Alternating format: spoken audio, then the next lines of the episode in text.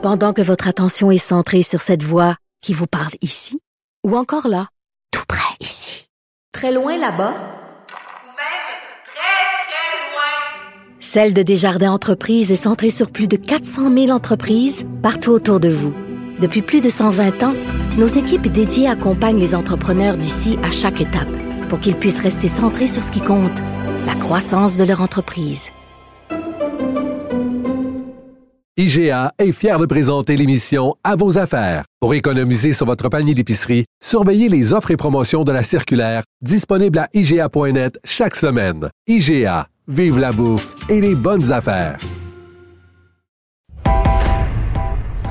Il connaît tous les dessous de la politique. Chef du bureau d'enquête de l'Assemblée nationale. Antoine Robitaille. Là-haut sur la colline. Là-haut sur la colline. Cube Radio.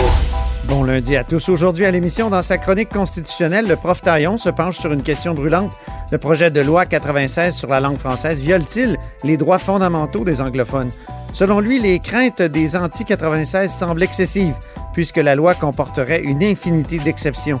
Ensuite, il se penche sur un important jugement de la Cour suprême tombé vendredi dernier qui invalide le Code criminel et plus précisément les limites à la défense de l'intoxication volontaire. Justin Trudeau devra-t-il utiliser la disposition de dérogation? Mais d'abord, mais d'abord, c'est l'heure de notre rencontre quotidienne. Grand philosophe, poète dans l'âme, la politique pour lui est comme un grand roman d'amour. Vous écoutez Antoine Robitaille. Là-haut sur la colline. Bonjour Alain Laforêt. Bonjour Antoine. correspondant parlementaire pour TVA Nouvelle à l'Assemblée nationale. Merci beaucoup d'être des nôtres aujourd'hui. Et c'est un grand jour. On l'attendait depuis longtemps puisque la coroner Jeanne Kamel a déposé son rapport sur l'hécatombe dans sept CHSLD, si je ne m'abuse, dont la résidence Erron, où plusieurs dizaines d'aînés sont morts de la, de la COVID après avoir été abandonnés. Absolument, Antoine. Et c'est là que c'est particulier parce que Aaron, c'est le visage de l'hécatombe. Euh, la coroner s'est penchée sur euh, 47 des 53 décès qu'elle a analysés. On a oublié, là, pendant la première vague, c'est plus de 5000 aînés qui sont décédés. C'est terrible. Elle a fait 220 euh, entrevues. Euh, Oui. Elle a eu des témoignages, puis elle a fait 23 recommandations. Bon. Elle écorche pas le gouvernement directement. Elle écorche pas la ministre des Aînés qui a été rudoyée par les oppositions. Elle Les oppositions rêvaient de ce rapport-là, se disaient Ah ah, ça va être. euh, Ouais, mais il y a quand même des éléments. euh, je vais y arriver. hein? Ouais, mais il y a des éléments, je vais y arriver. Elle égratigne les PDG des CIS et des SUS, qu'elle dit qu'ils devraient être beaucoup plus redevables et responsables. Mhm. Et elle égratigne le Collège des médecins euh, également. J'ai sorti quelques extraits de son rapport. Mhm. Entre autres, elle dit La crise de la COVID-19 illustre des décennies de politiques publiques défaillantes concernant les CHSLD qui étaient déjà connues. Mhm. Ça, tout le monde le dit depuis deux ans Ben qu'on oui. n'était pas prêt à faire face. Elle montre du doigt Gaétan Barrette et sa Quand même. réforme. Cette réforme a eu notamment pour conséquence de diminuer la capacité décisionnelle terrain et les effets se sont fait ressentir en CHSLD. Elle dit on est passé de 182 unités administratives avant la réforme à 34 mégastructures. Il y a 1300 cadres qui ont été euh, mis à pied. Puis elle dit il faut que le gouvernement s'organise pour qu'il y ait des gens décisionnels dans les CHSLD 24 heures sur 24, 7 jours par semaine, ce qui n'était pas le cas durant la crise. Mhm. Donc, elle montre du doigt la loi 10. Elle dit l'enquête publique De a 2015, je crois. 2000 absolument, 2015. L'enquête publique a malheureusement soulevé plusieurs questionnements et il m'est difficile d'envisager de fermer le chapitre de cette tragédie sans inviter le gouvernement à faire une rétrospective des événements par le véhicule qu'il jugera approprié. Oh, donc, euh, c'était ça l'espoir des oppositions. Ben, elle parle pas d'enquête publique. Elle demande une enquête publique, Et là, ça? tantôt, vous allez entendre Christian Dubé, lui, l'enquête publique, c'est pas ça. Il dit non, non, non, non, non, non, on va pas là. Elle ne dit pas ça. C'est vrai, elle ne le dit pas. Mais elle dit qu'il faudrait qu'ils reviennent sur les événements. faire une rétrospective des événements par le véhicule qu'il jugera approprié. Ah, donc ça peut Un être. comité, c'est un livre blanc, Mais ça peut être déjà les enquêtes qui étaient en cours. c'est des euh, enquêtes en cours, elle parle Protectrice tellement, du citoyen a déjà déposé quelque chose. Un Commissaire rapport à la santé. Commissaire à la santé. euh, un rapport de, de- de la vérificatrice générale sur les ports du la gestion aussi en CHSLD.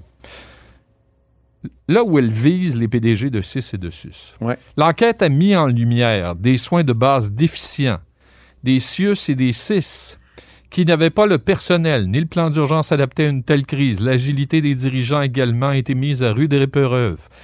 Les communications étaient multiples et ne tenaient toujours compte, toujours pas compte de la réalité terrain. Hmm. Les gens ont fait leur gros possible. Mais cela a-t-il été suffisant? Force est de constater que non. Et attention. Hmm. Je ferme, j'ouvre la parenthèse. Oui. C'est elle qui l'ouvre ou c'est toi? C'est elle. OK. Les maisons des aînés seront confrontées aux mêmes réalités, si ce n'est que la vétusté des lieux en moins.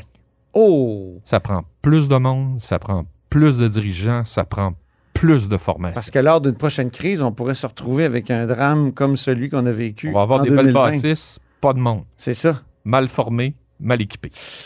C'est ce qu'elle dit. C'était l'absence de personnel qui a tué le monde, dans le fond, à Iron. L'absence de masque, l'absence de personnel, l'absence de, de formation. Elle parle de la formation des infirmières, elle parle de la formation des auxiliaires. À la lumière de l'ensemble de la preuve, je suis convaincu que les autorités qui nous gouvernent ont échappé cette portion de préparation portant sur les CHSLD. Tous les signaux étaient présents, mais n'ont pas été pris en compte. Oh! Attention.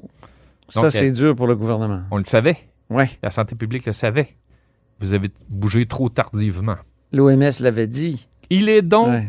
impératif que la santé publique bénéficie d'une totale indépendance pour asseoir leurs directives sur des bases scientifiques en application au principe de précaution. Le directeur national de la santé publique a révélé lors de l'enquête que bien qu'inquiet dès la fin janvier 2020 pour les aînés, il a dû jongler avec des recommandations qui, selon ses propos, devaient passer le test de la réalité. Ce test de la réalité faisait notamment référence à la consigne du port du masque, qui n'était pas nécessaire malgré les demandes d'insistance du terrain.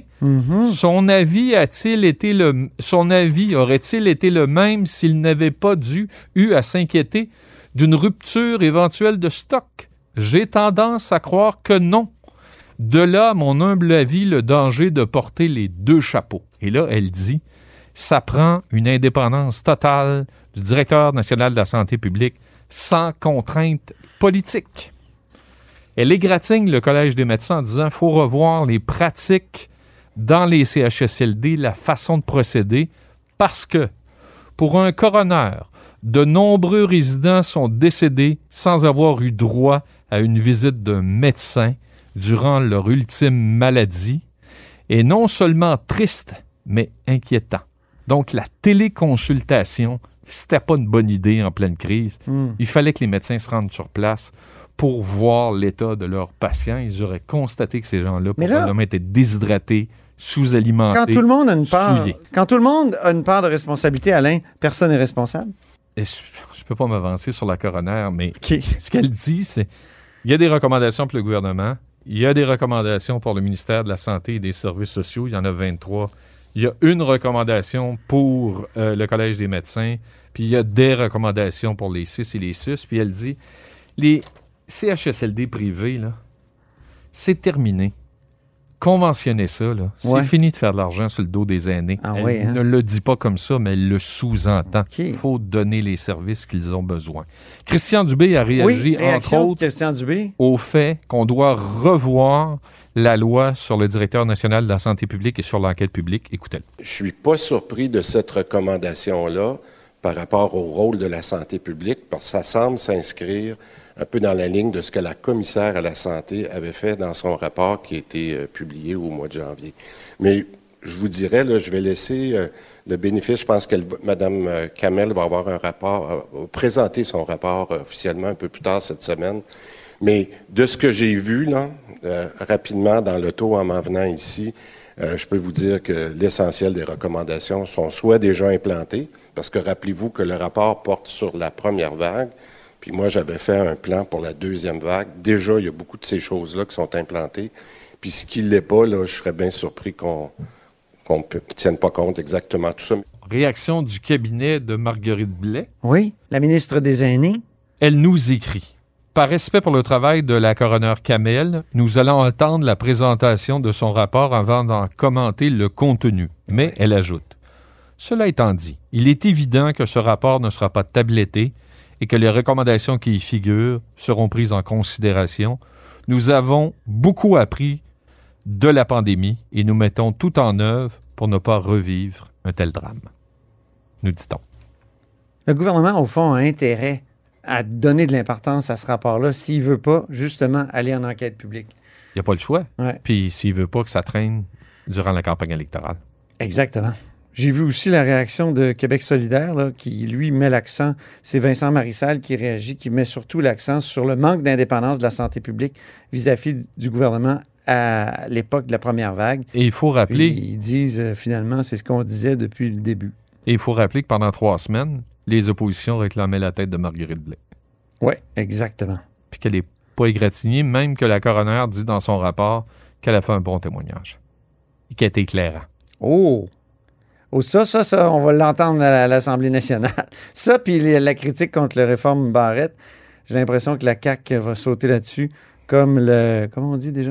Moi, Le- je pense c'est la crème sûre qui va remonter sur le petit lait. Euh, Alain. Réaction maintenant du Conseil pour la protection des malades? Oui, euh, ben, évidemment, il fallait s'y attendre. Là. Euh, ce qu'on trouve, c'est que c'est pas assez fort, pas assez dur. C'est Paul Brunet. On l'écoute. bien que Mme Kamel n'ait pas à blâmer des gens, elle aurait pu quand même insister sur le fait que parce qu'on a dormi sur la switch, on a fait mourir des centaines, voire des milliers de personnes dans CHSLD. Je soupçonne qu'il n'y aura pas aucune accusation contre qui que ce soit, Michel. Pourquoi? Elle le dit, Mme Kamel.